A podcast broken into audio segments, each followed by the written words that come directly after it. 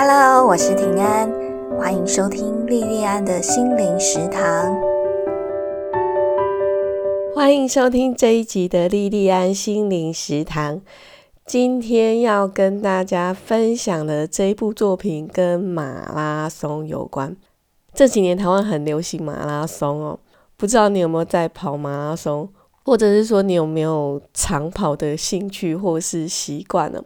如果你有的话，我觉得这部作品会很适合你来看哦。但如果没有的话，我觉得你可能也会跟我一样，因为我像我自己，我自己是运动白痴哦，我对任何运动都没有兴趣。可是我也是因为看了这部作品之后，就开始对跑长跑、跑马拉松有兴趣哦。会觉得哎，好像可以去试试看，去体验一下那个感觉哦。不只是为了健康。这部作品叫《强风吹拂》哦。那原著的作者是日本作家三浦子苑哦。我很喜欢这个作家的作品哦。他算是日本很会写职人、写很会写职业的一个作家。比方说，其中一部我非常非常喜欢的作品叫《娜娜神去村》，它是在讲日本发木产业的故事。还有另外一部作品叫《启航吧偏舟计划》，它则是在讲一个算是很冷门的工作，就是编字典的故事。这部作品后来还改编成电影，女主角是宫崎葵。那这一部作品《强风吹拂》也是哦。它不只是改编成电影，还改编成动画。我有看过电影版本哦。那动画作品的话，在 Catch Play 上找得到。那动画我是还没有看过，那可能会再找时间看哦，因为它是类似剧集的方式。好，那我们来讲这个故事，它在讲什么？强风吹拂，它是在讲日本每一年过年。他们有一个很有名的运动盛事，叫香根一传哦。那香根一传它是一个接力式的马拉松团队的比赛，它它不是一个人跑，它是一个团队，然后在香根山这样跑哦。那在这个故事里面的第一主角叫青睐哦，青睐他是宽正大学的运动员。他就住在一个很破的宿舍，叫竹青庄。就在这个破破的宿舍里面，他组了一个十个人的队伍，要去参加这个香根驿传的马拉松比赛。那在这样子的运动比赛里面，各个大学等等团体一定都是派出那种最好的运动员，派出最厉害的运动员哦。可是，在青睐组成的这一个参赛的团队里面呢，却只有一两个人是真的跟专业的运动扯上边哦。那其他大部分人都是很普通、很普通的人。那甚至里面还有人跟我一样是对运动很不擅长的人哦。等于说，青睐他组成的这个团队，他就是一个杂牌军哦。而且是一个很不怎么样的杂牌军哦。那这一个杂牌军有办法通过香根一传这个比赛的预赛吗？有办法爬上青睐他所说的这个天下第一山香根山吗？整个故事就是环绕在这个主题的中心，然后去讲这个团队里面每一个人各自的故事哦。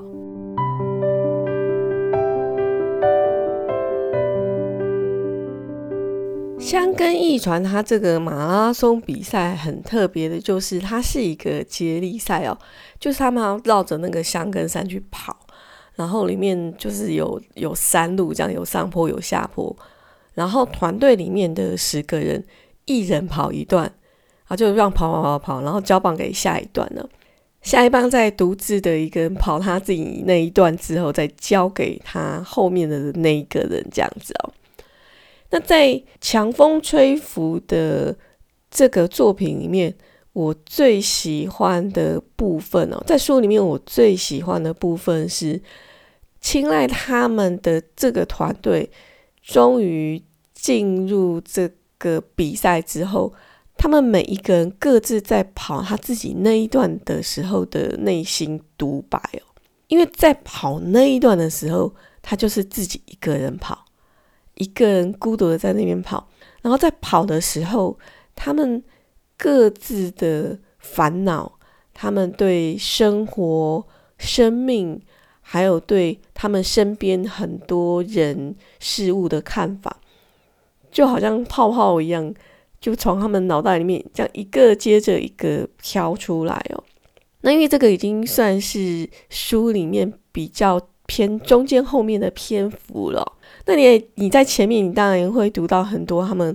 各自在宿舍里面，或者是说他们在练习的时候，每一个人的状态，每一个人他们各自的一些故事啊。可是你要读到这边，看到他们内心的独白的时候，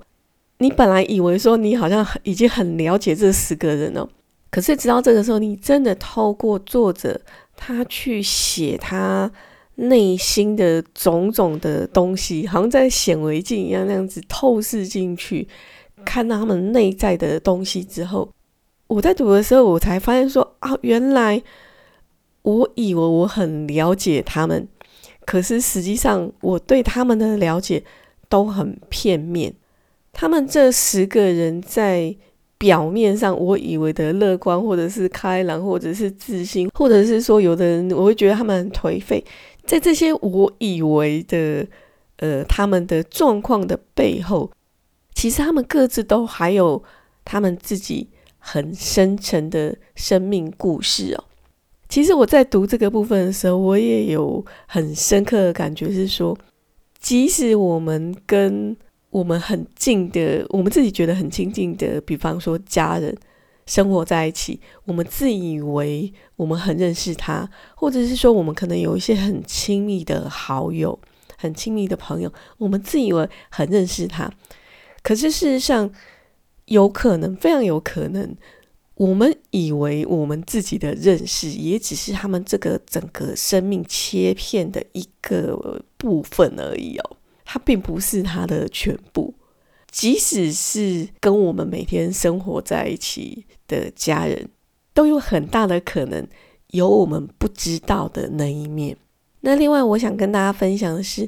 这本书的序里面有提到，三浦子苑他在写这本《强风吹拂》的时候，他有访问过很多长跑选手跟教练，在这些访谈的过程里面，他很意外的发现。其实，在挑选长跑选手的时候，应该要选的选手是要选最强，而不是最快的人哦。所谓最强，是说因为马拉松要跑很久哦，所以一个选手他的毅力跟潜力会比速度还要重要哦。其实，人生就像跑马拉松，最重要的。不是速度哦，而是力量。书的序言的这个部分让我觉得很有感觉哦，因为人生它其实是一个持续不断的过程哦。那不管是你生命中对理想的追求，或者是对关系的经营，它其实都是在跑马拉松哦。比方说在关系里面。我们可能都有认识那种人，就是他一下子就对你很热情，然后对你很好，那你很一下子就呃很受他吸引。可是这个火花来得快，消失的也快。那你可能过了那个相处的很甜蜜、很蜜月的期间之后，很快那个冷度就降下来，然后这段关系可能后来就走到一个越来越糟的状况，然后甚至就结束。可是有一些人，他看起来不怎么样，温温的，像那个细水长流一样，这样子稳稳的，一直持续的跟你关心，像这样子。一开始觉得他没什么，可是越相处越觉得啊，他真是一个很好很好的人。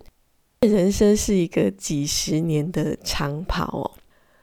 不管是对你的理想的追寻，或者是对关系的经营，都是一样的哦。你怎么样跑好这个几十年的长跑，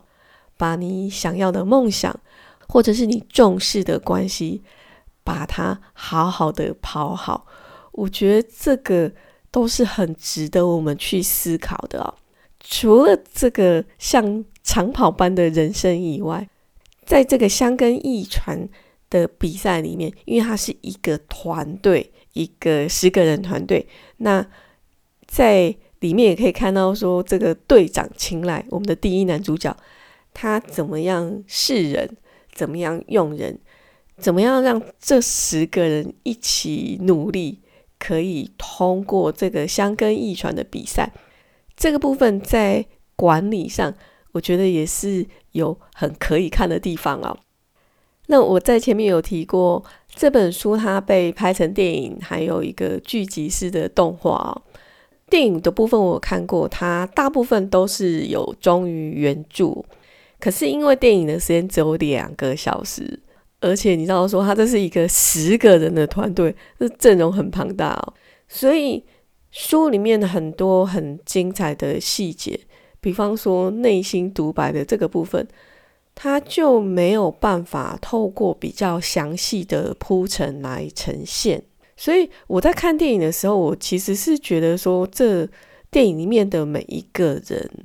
表现的很平面，没有那么立体。那动画版它是一个剧集的形式哦，我在想说，它可能可以把里面很细节的部分，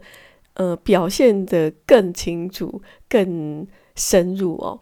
我如果有时间，我找来看的话，有机会再跟大家分享我看过动画版的心得哦。这本书，杨照先生他也有在他的广播节目《一点照新闻》里面有做介绍，那个介绍也很精彩。那我会把这个杨照先生他的这个这一集的节目的连接，YouTube 连接贴在我们节目的资讯栏上。那如果有兴趣的听众朋友，你们也可以点进去看哦。好，这一部作品《强风吹拂》，我就分享到这边。我们今天的节目就到这里结束，非常非常感谢你的收听跟支持，我们下次再见哦。